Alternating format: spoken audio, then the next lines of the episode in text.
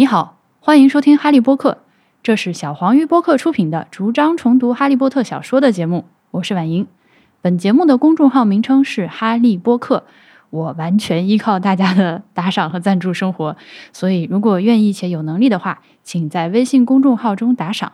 海外的听众也可以通过点击阅读原文找到 PayPal 的链接支持我把节目做下去。今天我们来说第十一章《决斗俱乐部》The Dueling Club。第二天早上，哈利在校医院的病床上醒来，右手臂的三十三块骨头已经重新长好了。他离开医院，到处找 Ron 和 Hermione，最后在淘金娘的厕所发现了他俩。原来 Hermione 已经开始在这里熬制复方汤剂了。选择这么个奇怪的地方，是因为淘金娘自带摒弃气场，其他人对这里都避之不及。Harry 把昨天半夜 Dobby 和 Dumbledore 说的话都转告给了 Ron 和 Hermione，密室已经被打开了。Ron 闻言更加笃信斯莱特林的继承人就是 Draco。由于熬制复方汤剂必须的两样原料——双角兽的角 （Corn of a Bicorn） 和非洲树蛇的皮 （Boomslang Skin），只有 Snape 的私人储藏室里才有。Hermione 决定亲自去偷，由 Harry 和 Ron 在魔药课上捣乱，给他来打掩护，来一招声东击西。这个计划进行的非常顺利，三人组搞到了必备的原料。过了几天，学校布告栏上贴了通知。说要开办一个决斗俱乐部，帮助大家做好准备，面临可能的危险。很不幸，俱乐部两位老师是 Harry 最讨厌的 Lockhart 和 Snape 的组合。Snape 在这里展示了未来在 Harry 人生中至关重要的缴械咒 Expelliarmus，而 Lockhart 则是一如既往的丢人现眼。在组队实战环节，Harry 被强行分到跟 Draco 一组，对方居然凭空变出了一条大黑蛇来攻击 Harry，被 Lockhart 一捣乱。那条蛇冲着围观的 Justin Finch Fletchley 去了。Harry 在无意识的状态下使用了 Puzzle Tongue，命令那条蛇停止攻击。这一出出乎所有人的意料，而 Harry 本人却傻傻不明白问题出在哪里。Ron 和 Hermione 把他拉走，并告诉他这件事情的严重性。原来能跟蛇说话是一项极为罕见的天赋，而最著名的 Puzzle Mouse 就是 Salazar Slytherin 本人。这下 Harry 简直跳进黄河也洗不清了。事后，Harry 想去找 Justin 澄清，却没有找到，却偷听到一群 Hufflepuff 的同学在背后议论他。一来二去，他们几乎认定了 Harry 就是 Slytherin 的继承人。Harry 气鼓鼓的走了，却居然极为不巧、非常倒霉的在路上遇到了被石化的 Justin。更可怕的是，Justin 身边同时遭到袭击的还有差点掉脑袋的尼克。这得是多么邪门的东西，才可以对死人的幽灵做出攻击呢？Harry 还来不及反应。就被皮皮鬼和很多同学又 再次发现在了案发现场。这一次，McGonagall 直接带上他来到了邓布利多的办公室。本章的故事就到这里。首先，让我们来观察一下本章情节中的一些细节。一，Hermione 要求 Ron 和 Harry 在 Snape 的课上故意捣乱，制造五分钟的混乱，好给他机会溜出去偷药材原料。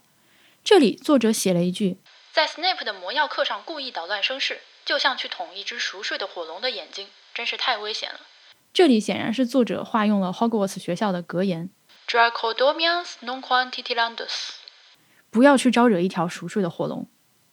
二，Harry 把高友熬制的肿胀药水炸开了花，搞得全班同学都肿了起来，说明人家高友这个肿胀药水还是熬得挺好的。我的关注点可能有点奇怪。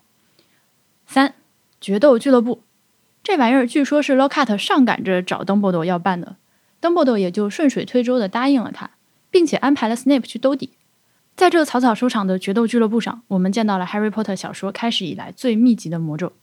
第一个就是著名的缴械咒 Expelliarmus，这个拆开就很好理解，Expel your arms，除去你的武器。所以翻译成“除你武器”在含义上是非常准确的。但是我依然不好意思说出口，觉得太尬，尤其是还要手持魔杖带感情的喊出来。啊，算了，我还是不喊了。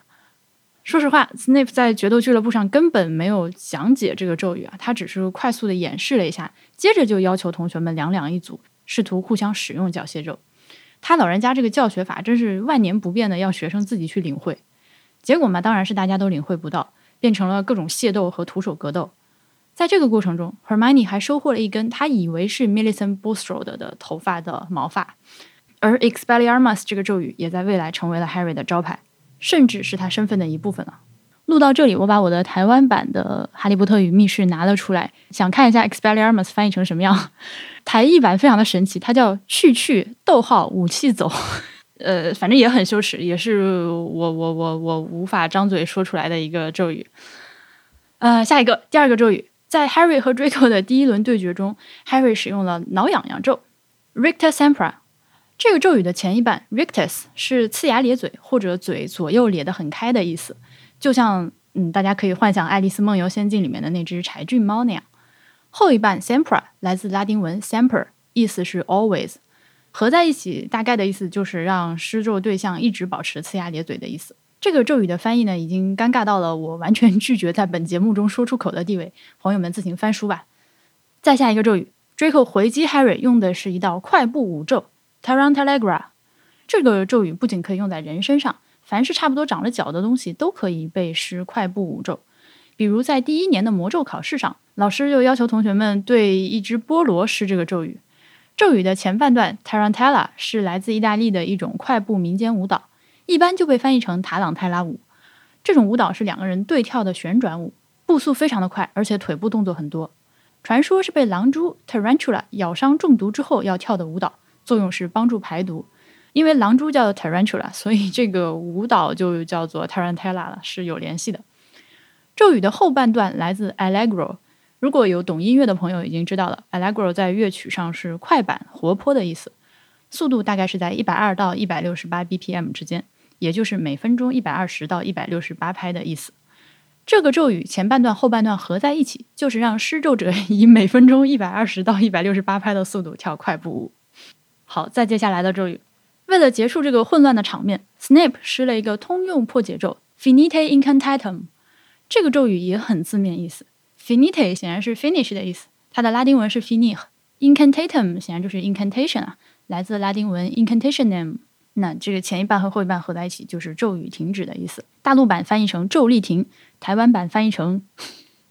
哎，我真的不好意思念，直指魔咒消，救命！啊 下一个。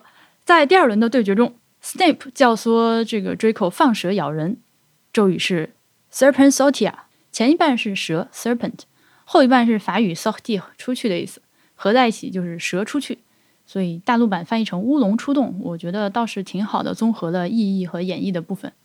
然后台湾版翻译成蛇蛇功。说完了决斗俱乐部上出现的咒语，接下来我们来说一说与蛇说话的能力。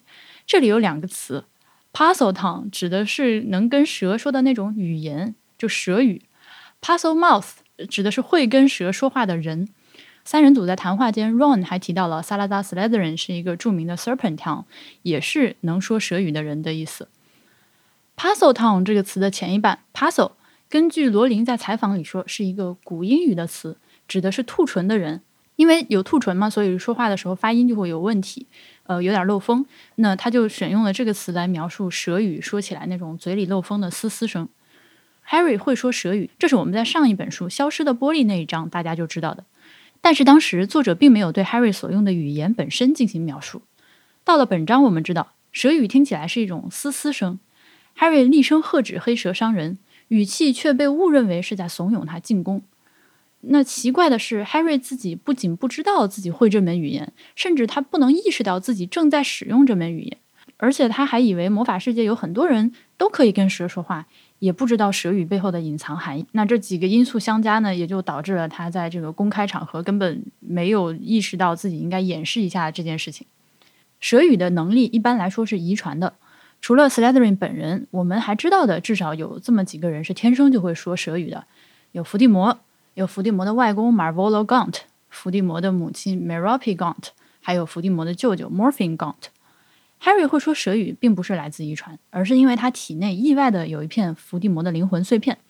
后来到了第七本书霍格沃茨大战之后，他驱魔成功，身体里面的这一片灵魂碎片消失了，那他就自然的也丧失了这个与蛇说话的能力。罗琳在一次采访中说过，Dumbledore 是懂蛇语的，应该是他自学的。但是懂到什么程度，罗琳没有明确说。而且呢，除了蛇语，Dumbledore 还会说人鱼的语言和妖精的语言。五啊，刚刚那个关于蛇语的是第四点，我们现在是第五点。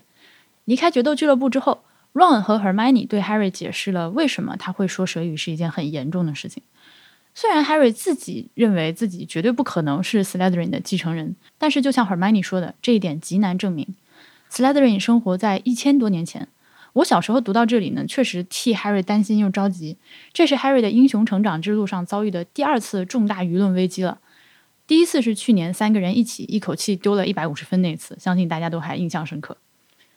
六，Harry 去找 Justin 没找到，遇到了一群 Justin 的同班同学。他出现的时候有一句：“Every one of the Hufflepuffs looked as though they had been petrified by the sight of him。”这里翻译成。一看见他，每个赫奇帕奇都吓得呆若木鸡，是没错的。但是错过了一个隐喻的机会。原文说的是一看见他，每个哈夫帕夫都像是被石化了一样。